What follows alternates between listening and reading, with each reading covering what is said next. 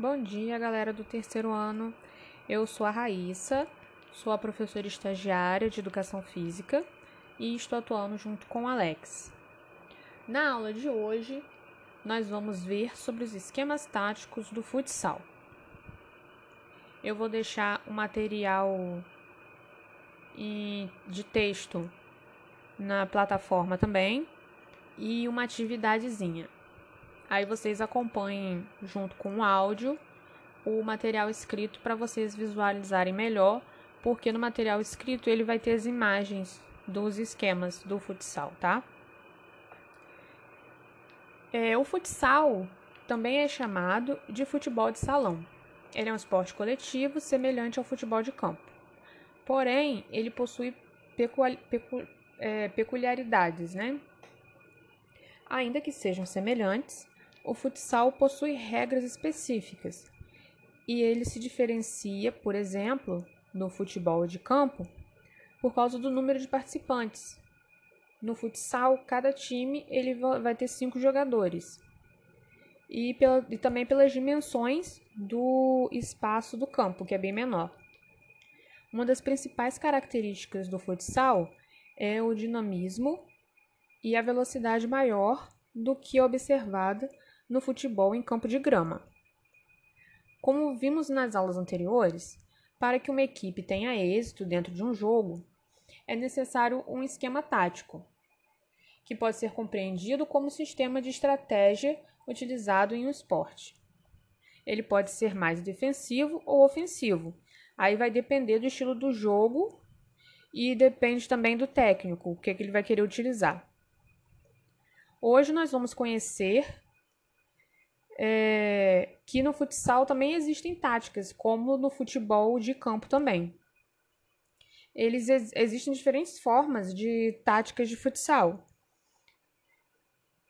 Ou seja, sistema tático ou esquema tático é a forma que cada equipe de futsal se posiciona em quadra. Mas como que a gente escolhe um sistema tático? Vai depender essa escolha do sistema tático. Ela vai depender, né, é, das características de cada jogador que vai formar essa equipe. Não pode se impor a uma equipe um esquema tático não levando em consideração as características dos seus jogadores. A melhor formação tática depende de alguns fatores. Um dos fatores é contra quem você vai jogar. Um outro fator é qual as características dos jogadores da sua equipe. E um outro fator é qual o nível do condicionamento físico dos jogadores da sua equipe. Então, para escolher um esquema tático, você tem que levar em consideração esses fatores. Quais são os principais esquemas táticos? Como nós vimos, né, a posição inicial dos jogadores deve ser apenas para marcar suas funções no início do jogo. Para que a partida tenha mais agilidade e dinamismo no ataque e na defesa, os jogadores devem se submeter a um desenho tático que os possibilite dominar o maior espaço na quadra e atingir o gol adversário. Veremos agora os principais sistemas estratégicos desse esporte o sistema 3 por 1 ou diamante. É diamante, né? Ou diamante, porque na imagem vocês vão verificar direitinho. É, o formato inicial dos jogadores em campo, ele, se você for demarcar as linhas, né, da posição dos jogadores, ele vai formar tipo um diamante. Nesse sistema, é, ele é uma das formações mais comuns do futsal porque ele oferece equilíbrio entre a defesa e ataque. Ela se caracteriza como com um jogador dedicado ao ataque. Esse jogador, ele é o pivô. Um jogador na defesa, que é o fixo, e dois alas, ala direito e esquerdo, que apoia tanto a defesa quanto o ataque. Nesse desenho de jogo, temos a responsabilidade ofensiva em cima de um jogador com habilidades no ataque e outro na defesa, deixando o time mais compacto para defender e atacar. Mas se os dois alas se concentram muito no ataque, isso poderá deixar a defesa frágil e o fixo vai ficar sobrecarregado. O contrário também pode prejudicar o ataque, caso eles se concentrem apenas para ajudar o fixo na defesa. Então, esses dois alas, eles vão ficar sempre na, nas, nas beiradas, eles vão subir, ajudar lá na, no ataque e vão voltar para ajudar na defesa. Mas eles não podem ficar sempre no mesmo, no mesmo é, campo, vamos botar assim, né? Não pode ficar só no ataque, só na defesa. Eles têm que circular bastante. Aí na, no texto tem a imagem certinho e vocês vão conseguir visualizar bem. E eu coloquei um vídeo que mostra direitinho como eles se movimentam em campo. É legal vocês assistirem também, porque dá para ter uma noção melhor. Agora nós vamos para o sistema 2x2, ou também conhecido como quadrado. Nesse sistema, os quatro jogadores de quadra se dividem em duas áreas: a área da defesa e a do ataque, formando uma espécie de quadrado no salão. Dois jogadores são sempre orientados a ficar mais avançados para poder penetrar na área adversária, e dois mais recuados para fazer a proteção do gol. Esse sistema ele oferece uma vantagem ótima de adaptação para quem está começando no esporte. Além de equilíbrio entre defesa e ataque. Já como desvantagem, ele pode restringir a movimentação dos jogadores e comprometer a defesa, caso não haja um bom revezamento do time ou comunicação entre seus jogadores.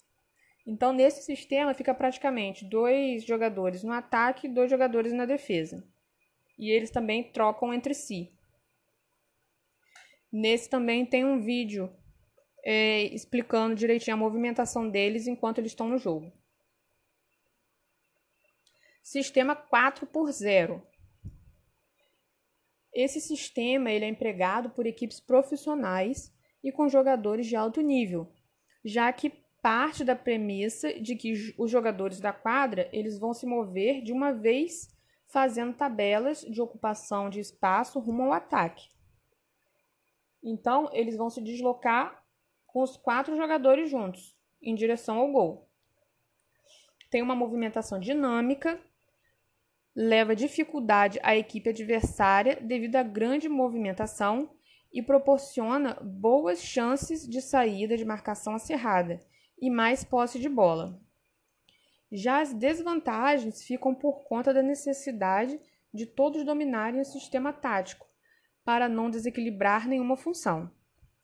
Estarem em ótimo condicionamento físico e terem cuidado com a defesa, já que grande movimentação, que a grande movimentação deles deixa equipes mais descobertas.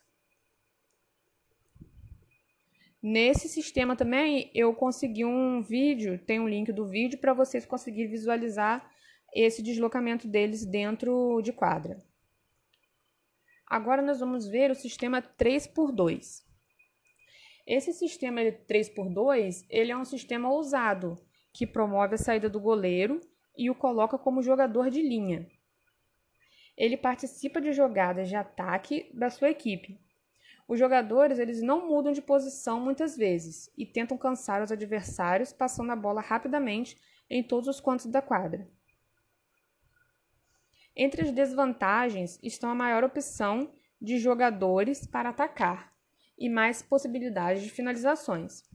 A desvantagem fica por conta da exposição do gol a um contra-ataque, porque como vão sair os quatro jogadores do campo, né, de ataque e defesa, o goleiro vai junto para poder ajudar. Eles vão ter mais chances de fazer gol se eles conseguirem fazer a, a troca do passes, né, dos passes de, de bola é, de forma eficiente, sem perder a bola então eles têm maior vantagem. Mas agora, caso eles percam aí e venham ao contra-ataque, o goleiro não tá, vai estar lá no gol, então vai ser bem mais fácil da outra equipe conseguir fazer um gol. Então, gente, a aula de hoje é essa. Eu espero que vocês tenham entendido. Pode deixar as dúvidas, que a gente tenta saná-las. E até a próxima. Bons estudos. Tchau, tchau.